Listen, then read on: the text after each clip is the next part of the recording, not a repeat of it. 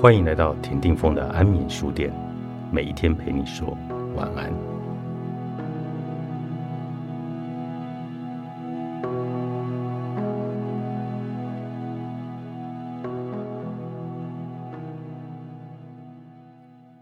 形象像个大磁铁，会不断的吸引负面的经验。我们把错误的形象带入了这一世，这些形象就会像一个大磁铁，继续吸引负面的经验。这些经验提供了绝佳的机会，它让我们解决前世未解决的课题，理清前世未理清的障碍，做完前世未做完的功课。事实上，我们大多数人的形象都是从前世而来的，极少部分是今世所创的。也因为这个缘故，当冲突或灾难发生时，魔甲会特别激动，魔蚁却无动于衷。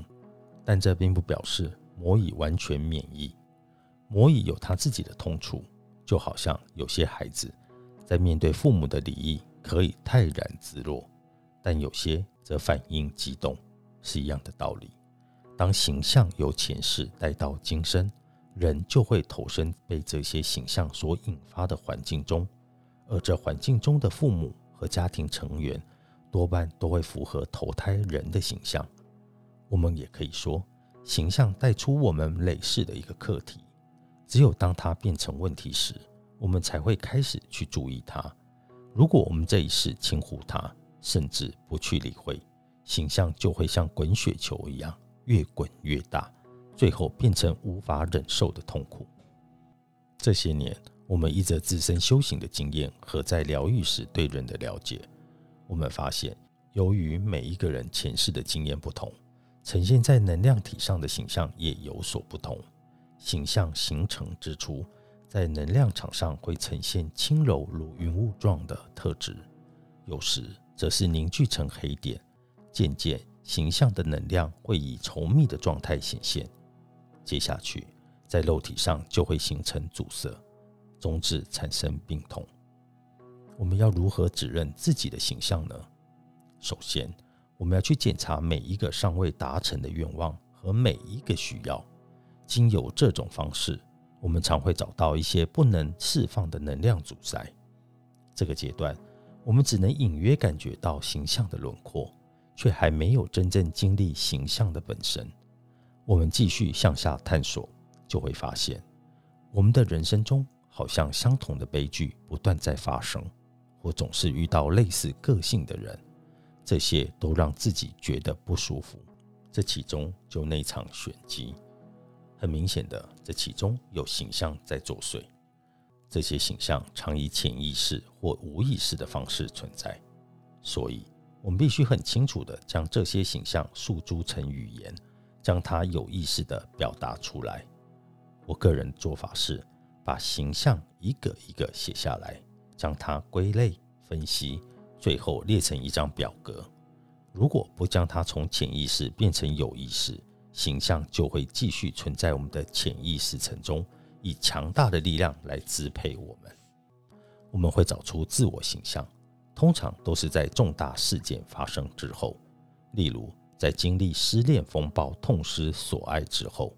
这些形象可能是我早知道自己不值得人爱，或是。没有人是值得信任的，而当你再次经历类似的情境时，这些讯息就会收入到你原有的形象中，使得你离真我越来越远。形象有许多的面相，比如爱、友谊、玩乐、性、创造力或工作等面相。当我们指认出各种面相下的错误形象时，我们就会发现许多不同面相的形象。都有共同的分母，而且都互有交集。如果我们找出这些共同的分母和交集时，就找到主要印象群。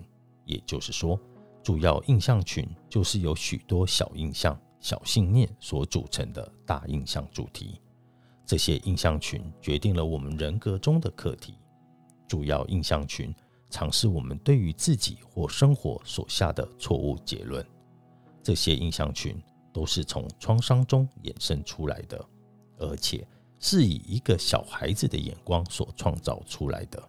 这些创造出来的结论，尝试生命很不安全，人生如战场，我必须随时戒备反击；或是男人没有一个是好的，或是更消极的认为生命真是令人失望，我的梦永远都不会实现。当我们将这些印象概化到我们的生活和灵性的层面，这些错误扭曲的形象就不断的影响我们这一世，甚至下一世。如果我们有机会能看得到这些主要印象群，就可以进一步的探讨，进而了解我们是如何为了自我防御而扭曲自我和对别人及对世界的形象。